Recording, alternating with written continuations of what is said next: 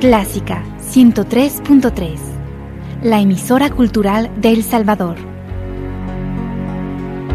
Every time the rain comes down, close my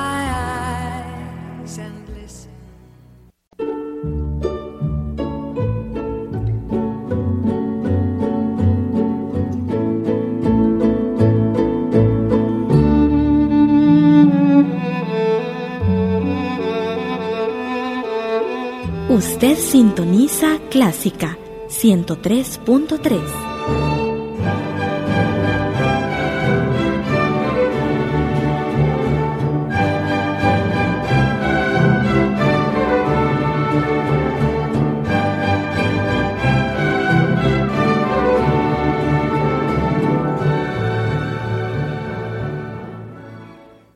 Agradecemos el patrocinio de Control de Dada Dada y compañía que hacen posible la transmisión de nuestro programa Venciendo miedos y temores en busca de aprender a disfrutar la vida. Dada Dada y compañía, una empresa con amplia experiencia en el sector de la distribución de soluciones tecnológicas de monitoreo para vehículos, presenta Control, Sistema de Administración de Flotas. Más que un sistema de monitoreo GPS, Control es su herramienta para monitoreo y control de operaciones y logística, establecimiento de rutas, medición de productividad, gestión de flotas, análisis de tiempos, gestión de combustible y mantenimientos. Con Control, podrá optimizar tiempo, recursos y hacer más ágil la administración de su flota vehicular. Para más información, contáctenos al PBX 2246-9200. Con Control, usted tiene el control. Control es un producto de Dada Dada y compañía. Confianza, tecnología, innovación.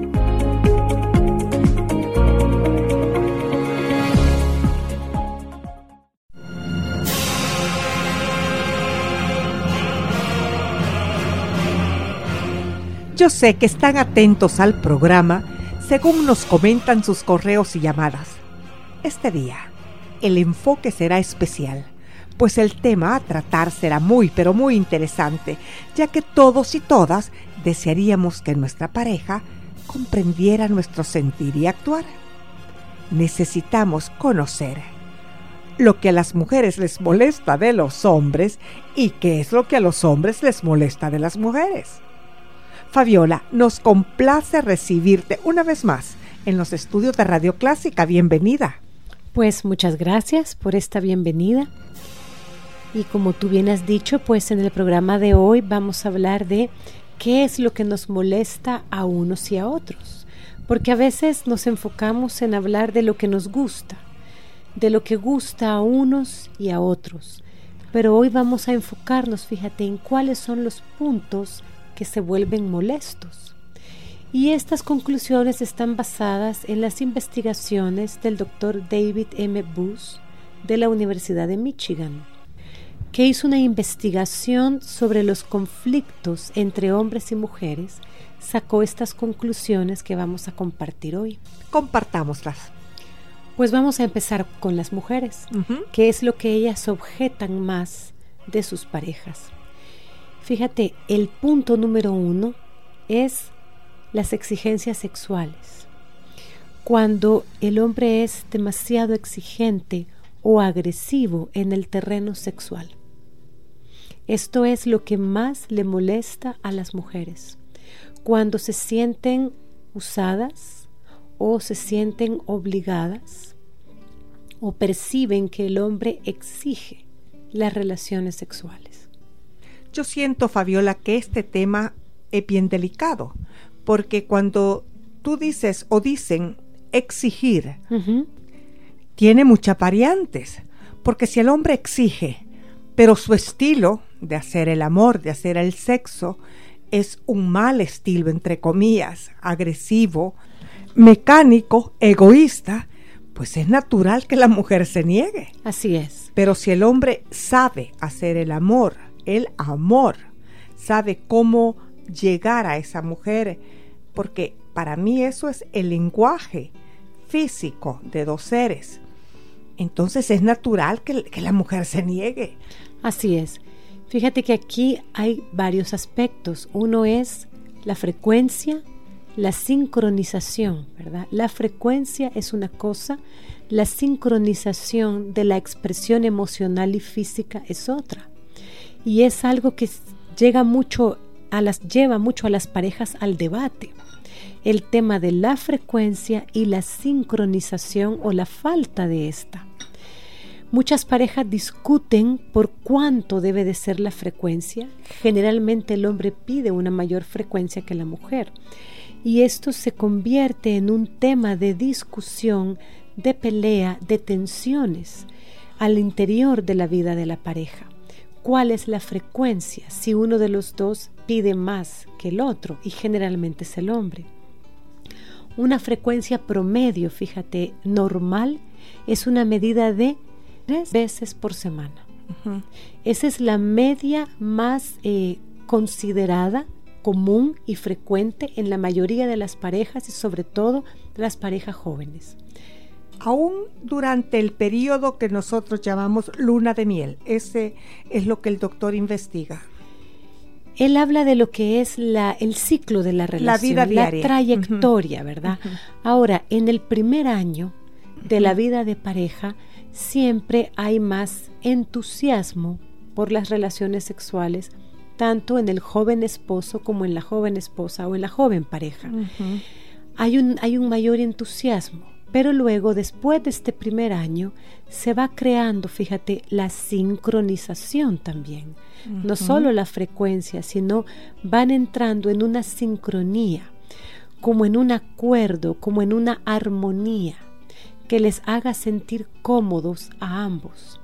Y esto es a veces lo que la mujer siente que el hombre no entiende.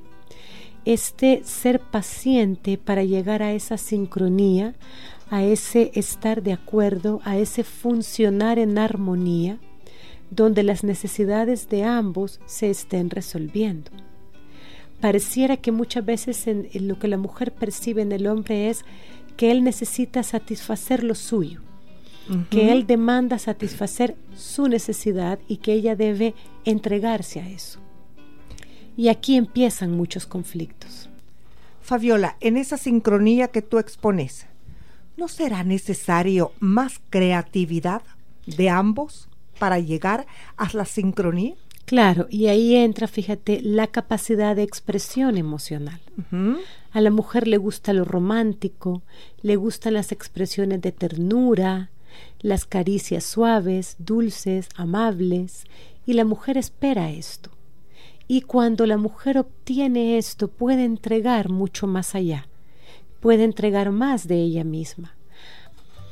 Y aquí entra, fíjate, esa sincronización de ir conociendo el ritmo, el tiempo, la medida en la que cada uno avanza y saber esperar esto, ser pacientes el uno con el otro porque generalmente el hombre va muy rápido y la mujer va un poco más despacio, pero más despacio porque ella necesita más el romanticismo y el hombre necesita ser sensible para entender esto.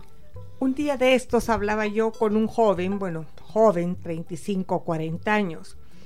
Estaba quejándose sobre su pareja, sobre su esposa, y le digo yo, cuando tú quieres tener intimidad con tu esposa, llégate tu trabajo eh, y pides una relación o, o la sugerís o desde en la mañana o el día anterior empezás tú con ciertas delicadezas románticas para ella.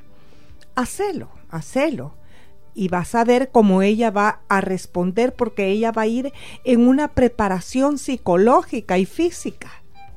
Así es. Así que fíjate que creo que en esta área las parejas necesitan aprender, conocer y hay formas de lograrlo y es leyendo. Las parejas necesitan leer sobre este tema, informarse, conocer Luego, aprender a comunicarse con franqueza y con frecuencia acerca de sus respectivas necesidades y sentimientos, porque a veces damos por hecho que el uno debe adivinar los sentimientos y las necesidades del otro y viceversa. Y esto crea mucha frustración, porque se crean expectativas falsas de que el uno debe conocer tanto al otro que debería de saber lo que necesita sin tener que pedirlo. Y esto no es cierto. Esta es una mitificación del amor que es falsa y que crea muchas frustraciones posteriormente. La realidad es que para conocernos necesitamos comunicarnos, necesitamos ser francos, ser sinceros, manejar una comunicación con frecuencia como parte, fíjate, natural y normal de los hábitos de vida, donde comunicar nuestras necesidades, hacer peticiones, expresar sentimientos, deberíamos manejarlo como algo muy natural y muy normal, y no como un esfuerzo que hacemos de vez en cuando cuando entramos en un conflicto o en una crisis. No esperar a que esto suceda, fomentarlo como parte muy normal de la vida. Fabiola, como psicóloga, ¿qué tanto daño ha hecho la pornografía al sexo? Luego te digo lo que yo pienso y por qué te hago esta pregunta. Bueno, es una buena pregunta por tu parte. La pornografía crea unas expectativas irreales, por una parte. Por otra, establece o busca una sobreestimulación.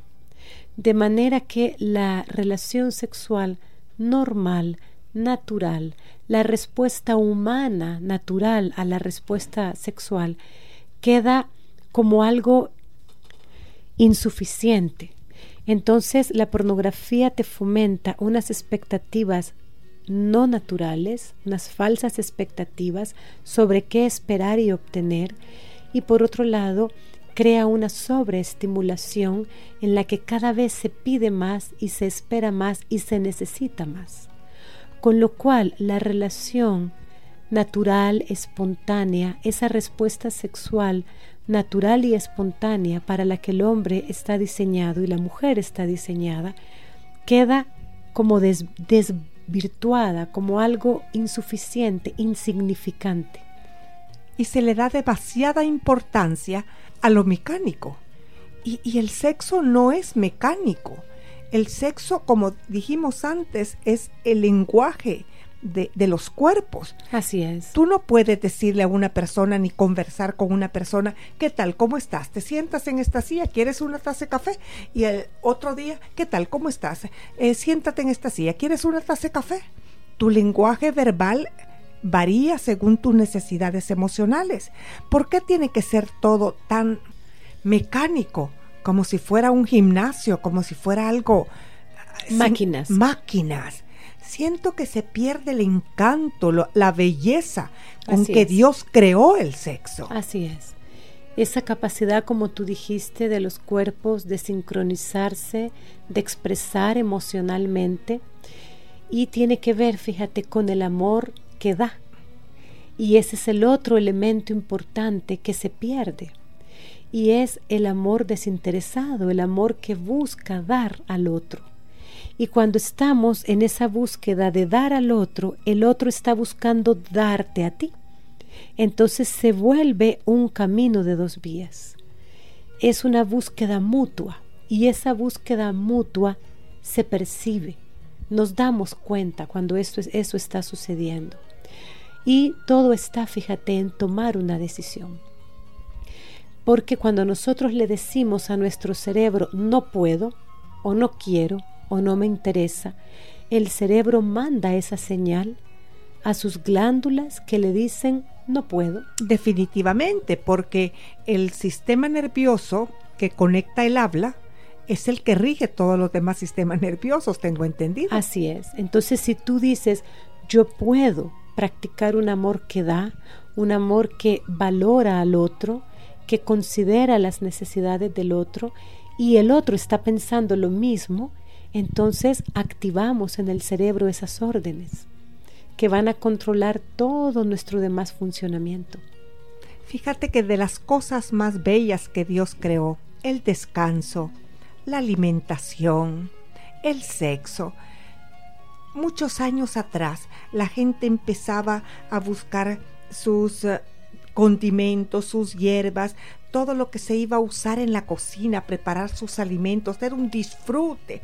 Luego el saborearlos.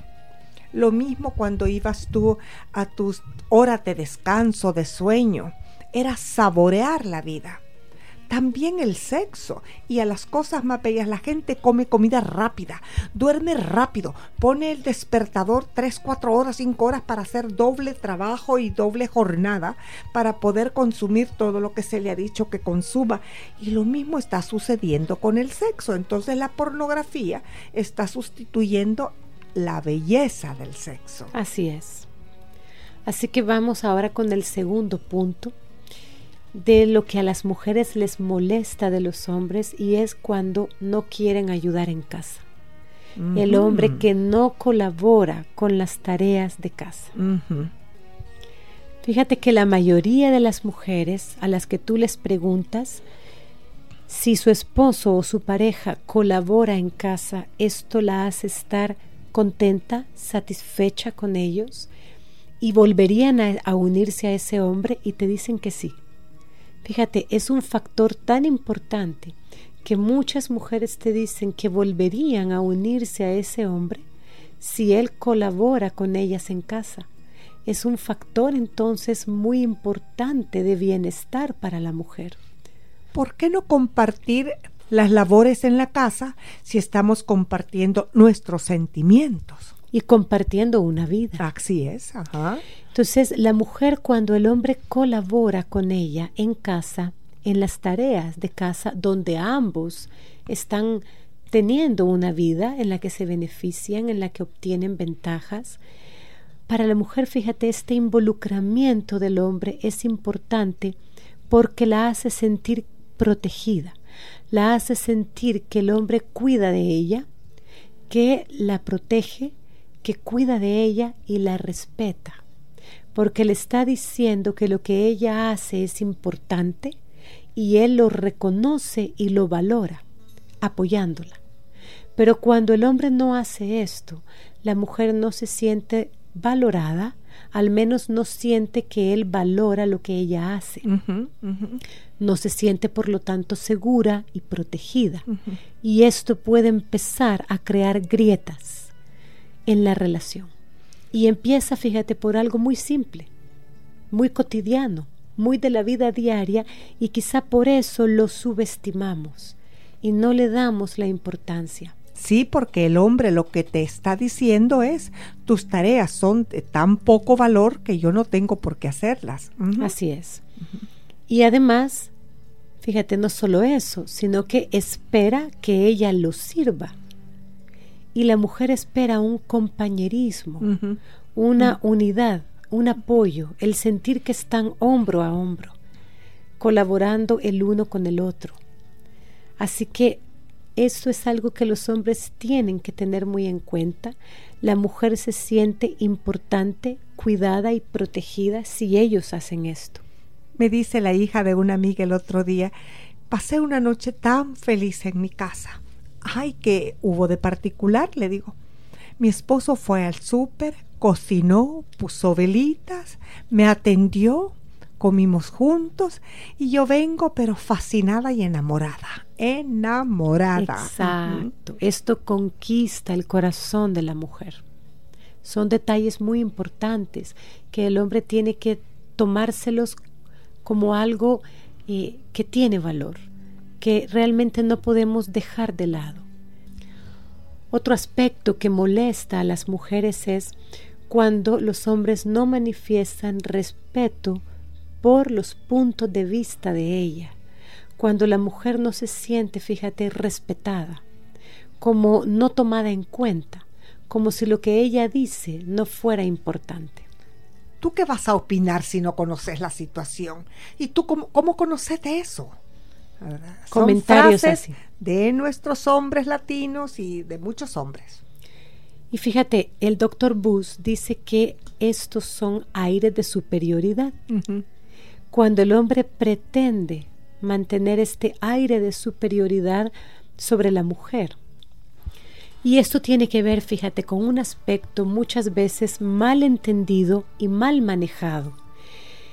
Y es porque la mujer es más emotiva, es más intuitiva, sigue más la línea de los sentimientos, de los afectos, y el hombre tiende a ser más lógico, su razonamiento tiende más a buscar soluciones, se enfoca en resolver más que en dejarse atrapar por emociones o por sentimientos.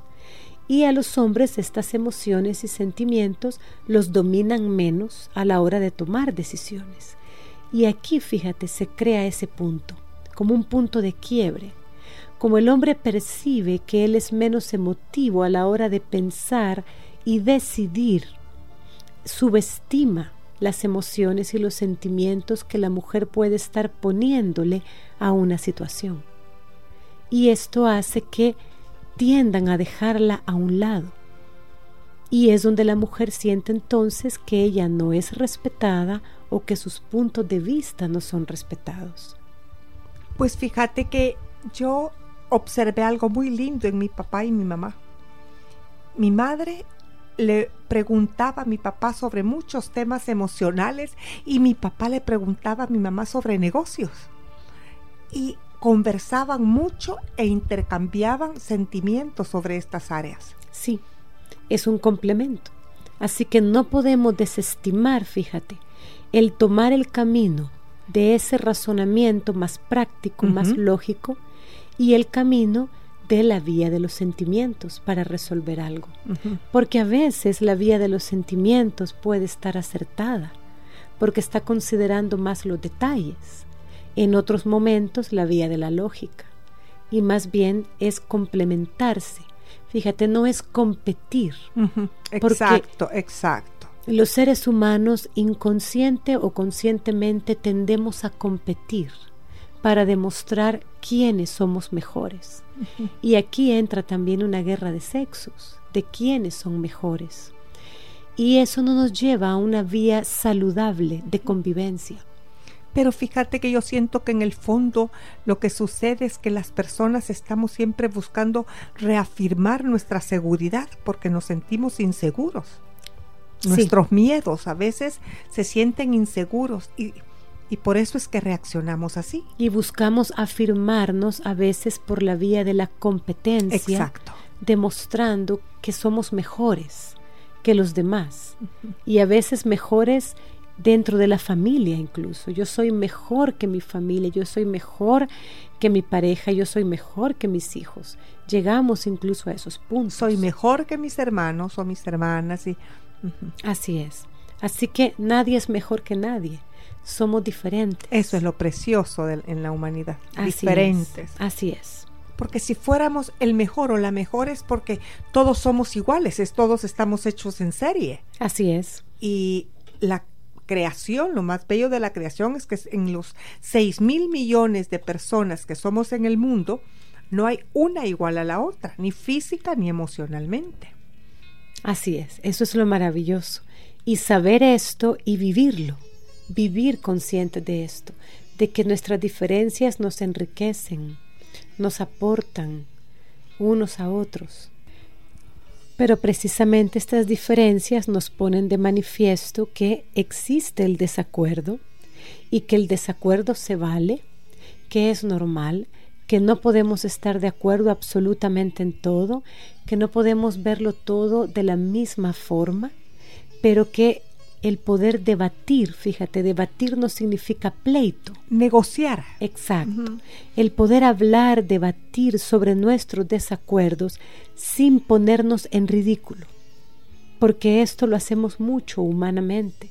Ponemos en ridículo a la persona con la que estamos debatiendo, con la que estamos en desacuerdo, porque es una manera de que si ella está diciendo o él está diciendo algo ridículo, entonces eso deja en menoscabo la opinión de esa persona. Es como si le restáramos valor, si le restáramos capacidad de credibilidad.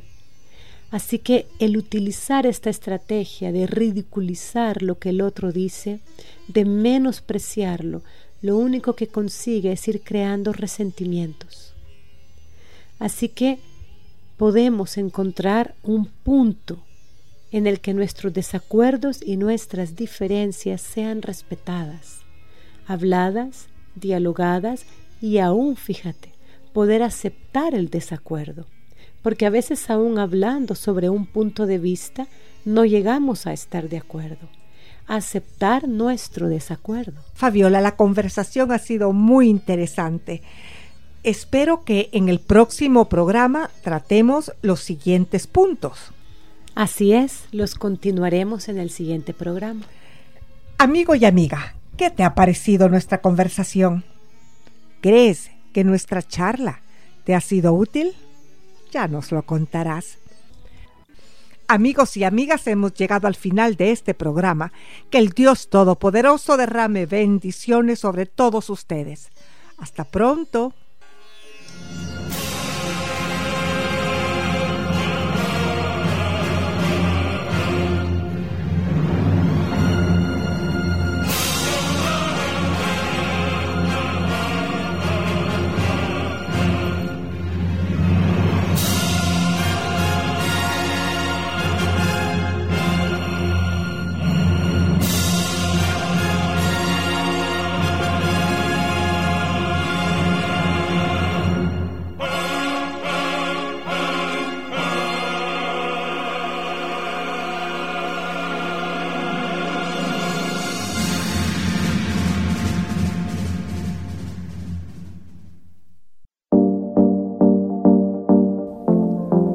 Dada, Dada y compañía.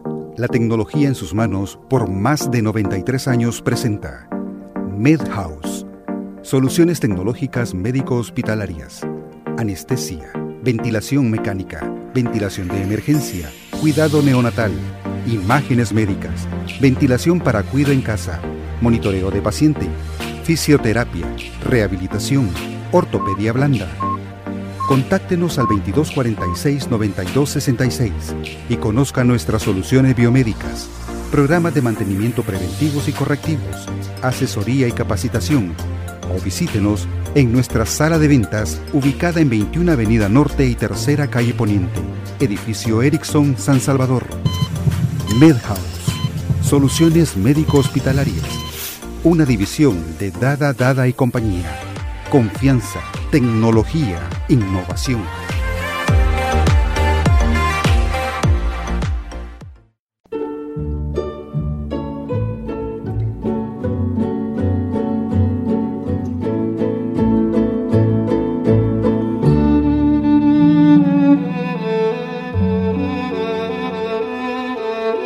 Usted sintoniza Clásica 103.3.